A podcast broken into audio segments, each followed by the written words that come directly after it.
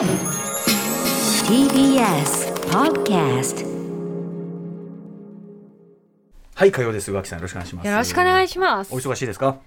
そうですかね。ねいろいろね。あでもなんかそのちょくちょく。うん。今日はでもあの午前中お休みだったので一緒に妹と。のびのびと。そうラブスタンダーを見てきました。行かれてきましたか。はいぶち上げでした。ぶち上げです。めちゃめちゃ楽しいですよね。楽しいです、うん。楽しいしなんかちょっとロックな感じうんうん。がしてすごくこ好みな感じでハードロッしたクな感じと言いましょうかね。はい。なんかあのもちろんいろんな悲劇とかも起こるんだけど、はい。あの MCU 今日 MCU 特集やりますけど、はい。MCU の中でも比較的こうまあ軽くっていうかそんなにあのメインの話とも絡んでくる話じゃないし、うんそうですねあとやっぱりなんといってもこれ皆さんあの途中で出てくるあの動物がね一種一組。動物が。ある動物一組がおりましてこれがまあ前編にわたってまあある意味活躍もするんだけどそうですねはい。とにかく奴らが一泣きするだけで持ってかれません。グフグフ言いながらだそう。だから結局そのもちろん食って締める部分もあるんですけど、基本的にそのゲラゲラ笑うシーンがすごく多くて、ねコメディだよね基本的にはねなのでその映画館みんなでクスクスクスクスって笑うのがすごい楽しかったなって思いました、あのムジョルニアっていうあのなんていうのハンマーみたいなさ、はいはいはい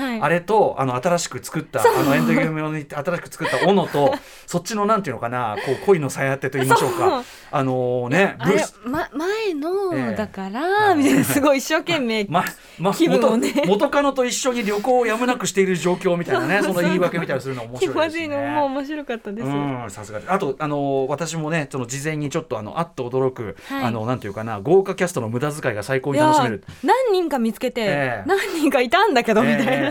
あのーまあこれはもうね出てるからラッセル・クロウとかはまあ、はい。い、美味しい役じゃないですか。もうまあポンポコリのお腹で、はい。ラッセルクロウ思ってたラッセルクロウとちゃうってポ思いンポコリの嬉しそうに楽しそうに演じてましたね。ちょっとし巻き舌であれがギリシャチックにお話しされてるってうんことなバカ野郎んでしょうね、ってやんでみたいなね。何言って俺はお前ゼウスだぞこの野郎みたいな。いやゼゼウスの技見たいだろみたいな。おいみたいなねあの感じよかった。最高。そういう役もあればこれは皆さんこれからご覧になる方楽しみにしていただきたいですけど、もうとあるびっくりするような豪華キャストが特にアップにもならず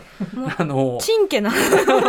本当にどうでもいい役で。アホみたいなやつに出ててそれでええー、って見ちゃったりとか。ああいうの嬉しいんでしょうね本人たちもね。なんか生き生きとしてる感じは伝わってきました。うんキャッキャキャッキャとね。私たちの大好きな、ええ。ある作品のある方が出てらっしゃったりとか。これはあのエンド何も言えねえよ。そう何も言えないけど。エンドロールで出てくるエンドロールで出てくるとある新キャラクターというかが、はい。私たちの好大好ききなああの人なんですよ。はいとしか言いようがない。そのドラマ相手テッドラッソですよね。あそうはい、ですね、もうこのテッドラッソ。テッドラッソですよ。テッドラ。ソの彼がいるよ。はいはい。みんなで探そうね。アップル TV プラスで見れますんでね。いつも一押し、そのテッドラッソに出てたキャストが活躍するドラマもう一個はドラマというか作品新しい作品もう一個ありましてですね。後ほどその話もしたいんですけど、はい。例の「ゴッドファーザーメイキング裏話」のドラマが U-NEXT でついに開始になって。もう自分の愚かさを。愚かではないんですけど全然俺あのね今あのストレンジャーシングスずっとご覧になってるとそれはそれで、それはハマりますよ。それは間違いすない。ごい速度で見てるんですけどいやいいと思います。せやかてなぜ私はこの始めるタイミングをちょっと間違えてしまったのか、もう始まってただなんて。UNEXT 恐るべしなんですけど大好き。なんて話をねする前に、今日はですねちょっとね皆さんの各局先ほどテレビとかでもずっと羽生結弦さんのねあの決意表明というねやってましたけどね、はい。初めて聞きました。決意表明っていうね。でもやっぱ決意は表明していかないと。決意表明するという、決意表明でもうこれだけこう引っ張りながらさすが羽生結弦といったところなんですけども、私も実はちょっとね重大な決意表明をこの後させていただきたく。あんだって、ええ決意表明決意表明。ええ。これあ決意表明。うまいねこれちょっと。あ後ほど。アフターシックス。ジャンクション。後ほどやるわ。ひどい。ひどすぎる After Six Junction. 7月19日火曜日時刻は今6時4分です。ラジオでお聞きの方もラジコでお聞きの方もこんばんは。TBS ラジオキーステーションにお送りしているカルチャーキュレーションプログラムアフターシックスジャンクション通称アトロク。パーソナリティは私ラップグループライムスターの歌丸です。そして火曜パートナーの宇垣美里です、はい。今ちょっと百栗が出ています。しゃっくりああそうですか。あしゃっくりしょうがないしょうがない。ちょっと息止めます。あのいあのなんか水飲んだりあのいろんなねあるじゃないですか、はいどんどんします、はい、止めるテクニックみたいなのがあるんでね、しゃっくり、ああ、しょうがないで、物晴れ物ね、ところ構わずといったところですから、うん、全然全然、あの、じゃあ、そのね、あの、しゃっくりしてる間に決意表明しますよ。お願いします。は私の、私からの決意表明。あの、えー端的に言いますと、来週、えー、ズバリこの、えー、7月26日火曜日のみ、ちょっとお休みさせていただきなんでなんだ。これがね、決私が何をしたっていう決意表明たるゆえんでございまして、え ーくだらねえって話なんだけど。あのあの早い話がですねあの別に病気とかじゃないんですよ。あの検診なんですよ、で検診ごときでてめえ休んでんのかってこともあるかもしれませんけど、この間人間ドックが普通にやりましてね、はい。あの本格的な結果はもうちょっと後からしますけどまあ別にパッと見たところそんな問題ないですよと。よかったよかった。えーそれはいいんですね。であの久しぶりにですねあのいわゆる大腸内視鏡検診というのをやってみるとね、はいはい。まあ、要するにまあお尻からこうカメラを入れて、まあ、胃カメラのように見るというやつ、2015年ぐらいに1回やってて。で、まあ、その時も、まあ、あの見てよかったんですけどただその後私あの大腸憩室炎、ね、2回ほど発症いたしまして、その時も憩室っていうのが多分あったんだけどその後その部分がどうなっているか憩室炎やったことも踏まえて検診というのをその後その内視鏡ではしてなかったので。まあ、でコロナとかもあったから、はいはい。あんまりねあのそんな細かいとこ行かない方がいいかなみたいなのあったんで、まあ、久しぶりにやろうかなとそろそろやった方がいいだろうということでやろうと思った。でこの間その人間ドックやった時にあの火曜日なんですよね。で、まあ、当然僕そのそのままあの番組来るつもりだったんですけど、はい。なんかそのお医者さんがね言う曰くやっぱり胃カメラと違って胃カメラはその飲む方向にカメラを入れるから比較的スムーズなんだけど、やっぱ内視鏡検診っていうのはこう本来出るところにこう逆方向に入れるのでその腸のさこうなんていうの細かいあれがあるじゃないですか、はい。なんていうのこう。前動ぜそうそうそうそう、うん。前動用のあれが要するにそれに逆らって、うん。あの入れるので、うん。つまりそのその分やっぱ麻酔が必要だと。止めないといけないですね、そう。で麻酔が強めにやるので、うん。あのもちろんねその日酒飲むな運転するのはもちろんのことだけどみたいなまあ仕事とかもねなんつってて「あ仕事そうっすか」なんつって「仕事ダメっすかねさ仕事ね」みたいなこと言ってるから、うんああまあでもよく考えたらそうかこういう時こそ、まあ、はい有給休暇じゃないけど別にお休みくださいってこともいいのかなと思って。えもちろんです。あそうの玉井さなんですよ。ん休むべきなんですけど、えでもそれと休んでいただきたいという気持ちとええ寂しいっていう気持ちを別に両立するからあのね宇垣さんだけよそんな風に言ってくれるのはすごいずっとひゃっくりしながら言ってるからなんかあれなんだけど、えーいやいやいやありがとうございます。ただね、ええ。ご安心ください。あのまあ代打といたしましてですねまあもう言っちゃっていいよね。あの今日もお越しいただきます、えー音楽ライター高橋義明さん。よし君はね よし君はもうもちろんラジオ慣れもしてますし非常にジェントルな、い、い男でございます、はい。であとどんな話題にも対応できますしね。前回もね、うん。助けていただきました。そうそうそう、はい。あの宇垣さんとの相性もいいと思いますんでね。ご安心くださいませということなんです。よし君なら安心して任せる。そして特によし君はやっぱりこういうねなんていうかな声がけ、はい。声がけからのフックこれもう大好物な男でござい大ます。好物。フックアップされが本当に大好物な男でもうふニッコニコでくると思います よかったよかった、はいはい。ただぐるぐる回しながらそうなんですよ。いただければと。なのであの別に病気とかでもないしそんな大事でもないんですけど、まああのたまにはね。うん、たまにはいいかみたいな感もじで。ちろんもちろん。そうなんですよ。あのあと前日からさその下剤をこう今はねコロナだから、うん。あの病院で飲ませてくれないんですよ。あ。もうすでにやった人一回やった人は。うちで飲んできて。だからはいはい。この間レクチャー受けまして、うん。この薬を何時に飲む？この薬を何時に飲む？あ決まってるんですね。これを水に溶かしてこれを全部飲み切ってくださいと。でその間多分ひっきりなしに出るんで、水も補給してください。もうあのあれになっちゃうから脱水症状になっちゃうから。水みたいな、うん、大丈夫、大丈夫、しょうがない、もう出物、腫れ物、ね、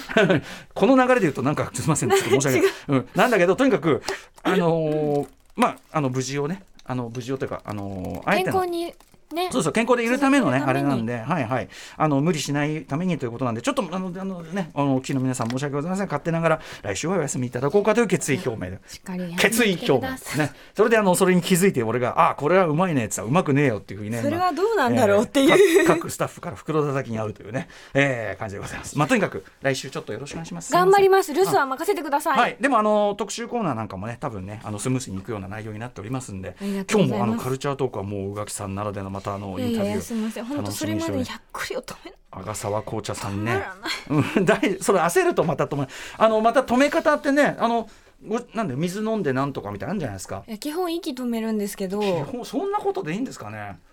え？息止めません？息止めるでいいんですか？なんか水飲んでなんとかみたいなやつですよね。なんかね。いろんないろんな止め方あると思うんですけど、いい止め方をし知ってたら教えてください皆さん。一回本気でびっくりするとかそういうの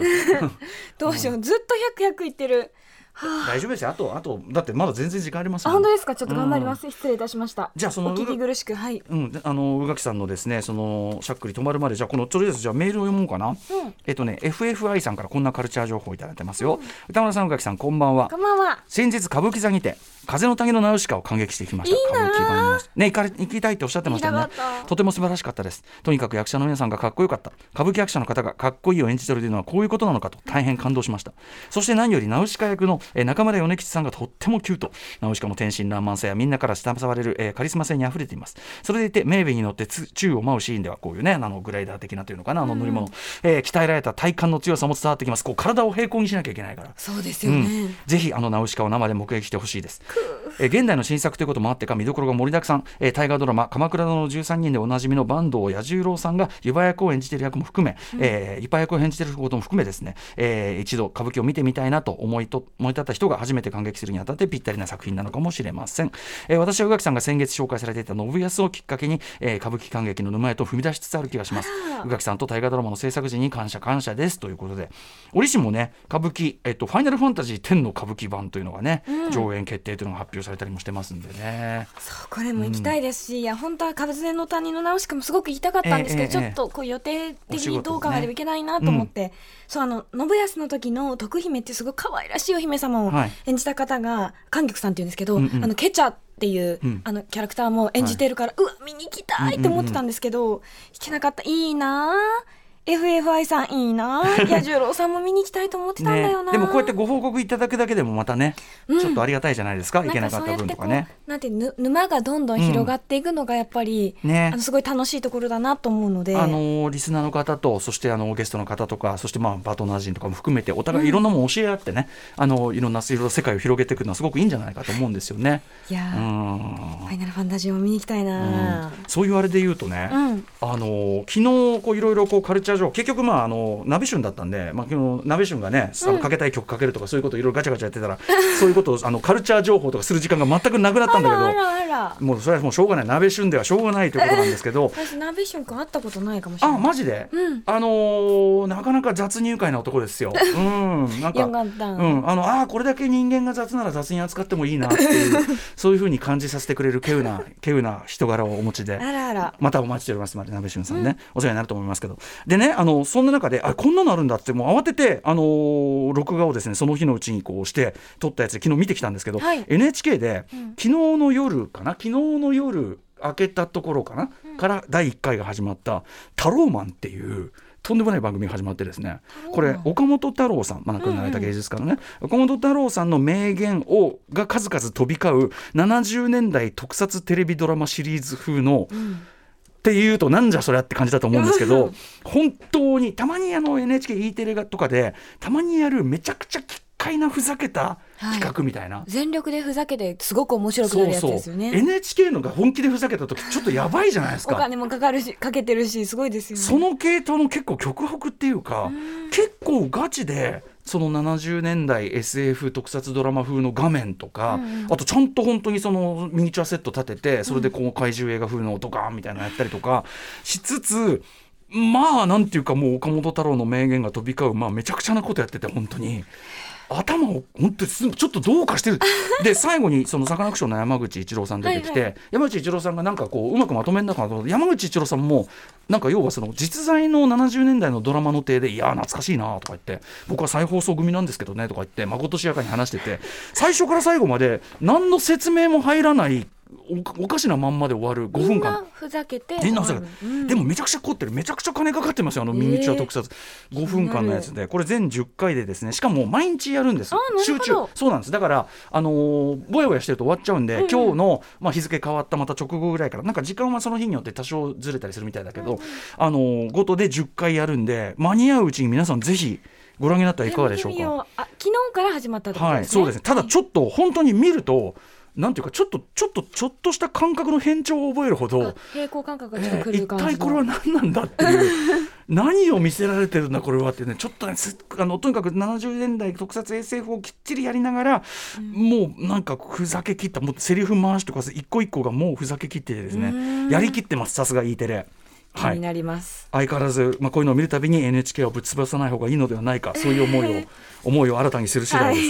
うん。ほ本当にめちゃくちゃあの一回少なくとも第1回目は面白かったです。えー、タローマン岡本太郎式特撮活活劇、えーぜひぜひご覧いただければ。いい手でですね、もう一個、あしゃっくり止まったじゃない？なんか雰囲気的に、うん止まってない。止まってないですか？あのずっとあずっと小出しに。はい。小出しに来て。るごめんなさいこのねタローマンも全10話ならこのドラマも全10話、来てしまいました。UNEXT で配信開始になりました「ジ・オファーゴッドファーザーにかけた男」これ以前からこの番組でちょいちょい言ってた、うん。えっとまあ、名作映画フランシス・フォード・コッポラの「ゴッドファーザーの」えっとメイキング舞台裏を描くドラマをどうやら作ってるらしいよと。でねあの伊賀大輔さんがねハーラン・リーポーさんということが書いたメイキング本をあのアマゾンのねアオディブルのあの、はい。ポッドキャストの方でもねご紹介いたごだいて、僕も前から言うあの黒い大きいやつ。そう黒い大きい基本。でこれあのげなんかね「ゴッドファーザーのメイキング本って何冊か出てるみたいでなんかクレジットで出ると、それとは違うみたいなんだけど、はい。ただ、まあ、あの描かれているあの事実というかエピソードはまあ結構あの書かれている。これ当然ながらあの事実だからはい。重なってて、えっ、とそうなんですね。アルラディというそのまあだからこのプロデューサー役まああれですねマイルズ・テラー、はい。あのトップガンマーベリック、はいグなんだっけルースター役でもおなじみ、えーマイルズ・テラーがそのまあプロデューサー一番要するにその直接駆けずり回らなきゃいけない役、ロバート・エヴァンスというね当時のそのパラマウントのまあすごくこうなんていうかなと売れっ子プロデューサーが割とこう立役者みたいに語られがちだったけどどっちかっていうとロバート・エヴァンスはまあその企画はもちろん立てるんだけど結構やっぱりこうアルパチーノの主役にずっと反対してたりとかそんな無名のこんな花ないやつ主役なんかありえないからみたいな。まあ、彼もそのロバート・エヴァンス自身も立場が悪いんでそういうね安全策を取ろうとするところをいやいやこれはもう絶対にアルパチーノだっていうふうに動かしていく、えーそんなエピソードが出てきたりする。これがねついに UNEXT で始まりまして、これを見始めたんですよ。で全10話一度に出てて私もまだ全部は見切れてないんです。まだこれがねもまだね3話までしか言ってないんですけど、はいはい。面白いねやっぱり。うあこれちなみに、えっと、監督、えー、創作総指揮と、まあ、その総監督というのかな、あの全体の仕切りの監督、えーあのワニノって監督監督は違うんだけど、えー仕切りの監督はデクスター・フレッチャーさんといって、あの一番わかりやすいところで言うと、ボヘミアン・ラプソディは、今、ブライアン・シンガーが監督というふうにクレジット残ってますけど、ブライアン・シンガーが、えっと途中で現場をとんずらし、えっと二度と現場に戻ってこなかったためあの詳しくは私の映画表あの公式あの書き起こしに残ってるんで読んでいただきたいですけど、そうなんですよ。ブライアン・シンガーがホリデーシーズンになってか終わってみんな撮影現場に戻ってくるときに全く連絡つかなくなって戻ってこなくなっちゃってなんかスタッフとかいろんなのとうまくいかなかったみたいで。でもう20世紀フォックスだけどそれもうすぐ怒っちゃって、もうブライアン・シンがまマジ契約全部切るみたいな。で最初のうちはその撮影監督が仕方ないから現場を監督代わりに仕切ったりしてたんだけど、えっと、一時期の監督候補だったデクスター・フレッチャーさんが呼び戻されてデクスター・フレッチャーさんはあのイーグルジャンプとか、はい。あの実話を元にしたそういうこうエンターテインメントみたいなのがすごく得意だというのもあってで、まあ、仕上げた、まあ、要するに「ボヘミアン・ラプソディ」の実質的な最終監督デクスター・フレッチャー、はい。まあ、非常に優秀な人です。一番いいところもまとってっていう。そうそうそうそうなんですよ。彼がまとめてるんでまあ実録ドラマ、まあ、間違いなく面白いしあのーですごくやっぱなんていうかなとはいえめちゃくちゃいろいろあるエピソードを詰め込んでるからテンポもすごく良くて、マリオ・プーゾ、まあ、原作者がもう鳴かず飛ばずだったところからもう借金背負ってどうしようってところで、奥さんのアドバイスでいやでもマフィアのことを描いた部分はしょしあのすごく評判良かったんだからそこを書けばいいじゃないの、なお前何言ってんだあの命がいくつあっても足らないよみたいな。言うんだけどいやいやそのね、あの家族の物語として描くのよと普遍的な。でこう書き始めてでそれがベストセラーになってみたいなのがポンポンポンと描かれて。でこれ何がやっぱり我々的にこう見て楽しいかっていうと「まあ、ゴッドファーザー」もう散々見てるじゃないですか、はい。名作ドラマね映画として何回も見てるから、まあ、入ってるじゃん。いろんなゴッドファーザーの展開が。見ながら、まあ、僕奥さんと一緒に見てたんだけどその後の「ゴッドファーザーの」を予言するようなというかさ例えば、まあ、そのゴッドファーザーっていうのはこれまあもちろんギャングの話なんだけど普遍的なこれは家族の物語なんで、として仕上げればいいのよみたいなのを言うとこうやって見ながらそうそうそうそう、ね、でこれはあのイタリア系の監督じゃないとダメだ、イタリア系の文化が描ける人じゃないとダメだからフランシス・フォード・コッポラっていうのがいてね。そうそうそうそうそう。でこれ俳優もあの名のあるスターとかそのがやったらもうあれだからアルパチーノっていういい役者がいてそうそうそう。もう要はそのなんていうのおお前が作ったのかみたいな感じで、うん、そう、ま、間違いない。それが正解みたいな感じで。その選択肢 OK そうそうそう。未来人として はいはい。そうそうそうそうって見れるのがすごく楽しい。なるほ。ど。あとで、まあ、有名なエピソードの数々。例えばマリオ・プーゾが、あのシナトラに挨拶に行ったらぶち切れられる話。てめえお前この登場人物この臆病者に描かれてる落ち目の歌手ってこれ俺だろこの野郎ふざけんなみたいな。あったりとか、はい。あと当然本当のマフィアの妨害が入って。で、ねその困りますもんね。そうなんです。でラディさんがまあ今奔走してもう大変。でマフィアって言葉を入れなければじゃあよしとしようかとか。だから実は「ゴッドファーザー」という映画の中で一回もマフィアって言ってないんです。そうなんだ。とかね考えたことなかったです。当たり前にその映画だと思ってたから。そうなんですよ。というような、まあ、有名なエピソードの数々が次々出てくる、こっから先、まあ、馬の首がとかそういう話が出てくるんじゃないでしょうか。はい。えーということでめちゃくちゃおすすめ。UNEXT で今見られます。G オファーゴッドファーザーにかけた男。のいずれあのゴッドファーザーと絡めてこの番組をなんか特集なんかできればななんてことを目論んでおります。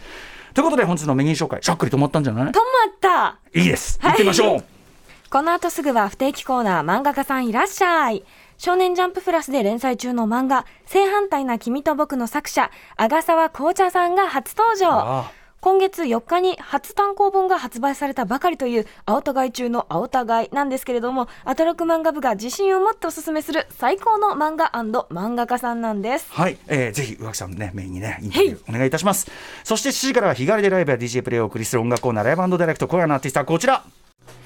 5月25日に6枚目のアルバム「ぼちぼち銀河」もうめちゃめちゃいいアルバムでした、えーリリースされましたシンガーソングライター詩人の柴田聡子さんが番組初登場です。そして7時40分頃からの新概念提唱型投稿コーナーは、あなたの心に残る褒め言葉を紹介する、マイスイート褒め、こんなに嬉しいことはない。そして、8時台の特集コーナー、ビヨンドザカルチャーは、単行本「マーベル・シネマティック・ユニバース音楽校」発売記念。第1回 MCU ポップミュージック名場面総選挙結果発表。はいということでアメリカのマーベルコミックに登場するキャラクターたちが活躍する映画やドラマシリーズマーベル・シネマティック・ユニバース通称 MCU も今やまああの世界のエンターテインメントの一番ど真ん中、まさにね、えー、そうラブサンダーご覧になってきたばかり最高。最高でございました、えー特にガーディアンズ・オブ・ギャラクシー以降まあでも最初の、ね、アイアンマンから後ろのこの ACDC とか、はいはいまあ、とにかく要所要所で、まあ、キャラクターの説明だったりあるいは場面のなんかこうね、演出としてポップミュージック使いが非常にうまいというのもはい MCU はい。特集でございます。ということでこの MCU に使われるポップミュージックの背景や選曲意図を徹底考察した著書「マーベル・シネマティック・ユニバース音楽校映画から聞こえるポップミュージックの意味」が明日20日に発売されるこのタイミング著者は番組でもおなじみ音楽ジャーナリスト高橋義明さんと映画評論家の添野千世さん最強コンビさらにあの私歌丸、えー、荻上チキさん、えーえー、細胞さん木村さ、えー、北村沙耶さん、えー、あとねあの小林正明さん私の先輩そしてパンピー、もうおなじみのメンツによる、えー、とスペシャルコラムなんかも掲載されているこんな本がイーストプレスから出るわけでございます。はい。そこで今夜はこの本の発売を記念して、MCU 第1作のアイアンマンから最新作、そう、ラブサンダーまで、ドラマも含む全作品で使用されました、ポップミュージック名場面のリスナー投票で決まった、神セブン、ランキングのトップ7を発表いたします。そして番組では皆様からリアルタイムの感想や質問などもお待ちしています。各種 SNS も稼働中なのでよかったらぜひフォローお願いします。それではアフターシックスジャンクション行行ってみよう After Six Junction. さあこの後ですね正反対な君と僕、現在連載中阿沢紅茶さんね初めてお招きしてお話を伺うんですがメール来ております。いっぱい来てますよ。知恵蔵さん、えーいつも聞いているアトロクにドハマりしている漫画の作者さんがいらっしゃるとのことでメールさせていただきました。正反対の君と僕好きすぎてジャンププラスで前、えー過去は何度も読み返しています、第1巻発売おめでとうございます。その流れで、えー氷の城壁これねあのウェブトゥーンの、はい。えーもう読みこれまたドハマりしました。阿沢先生の作品は登場人物の心理描写が繊細でキュンキュンします。してます、えー今後の鈴木さんと谷君のクラスメートたちを楽しみにしておりますということで。わかる。そうもうねね、壁ドンが止まらないんですよ。うんなんか良すぎて、どんどんどんどん。ああそういうことね。あそういうことそっちのね壁ドン机ドンその自分がどんどんしてるのね。どんどんしちゃうぐらい、すごい、クーってくるシーンがたくさんあります。それぞれの登場人物の僕もあの拝読してめちゃくちゃ面白かったです本当に、あのそれぞれの登場人物のそのな内面の揺れ動きみたいのがすごく、そそれぞれにこうなんていうかなあー確かにわかるってなりますよね。そうなんで。すよその僕あの正反対のあれで言うと平君があ、After Six Junction.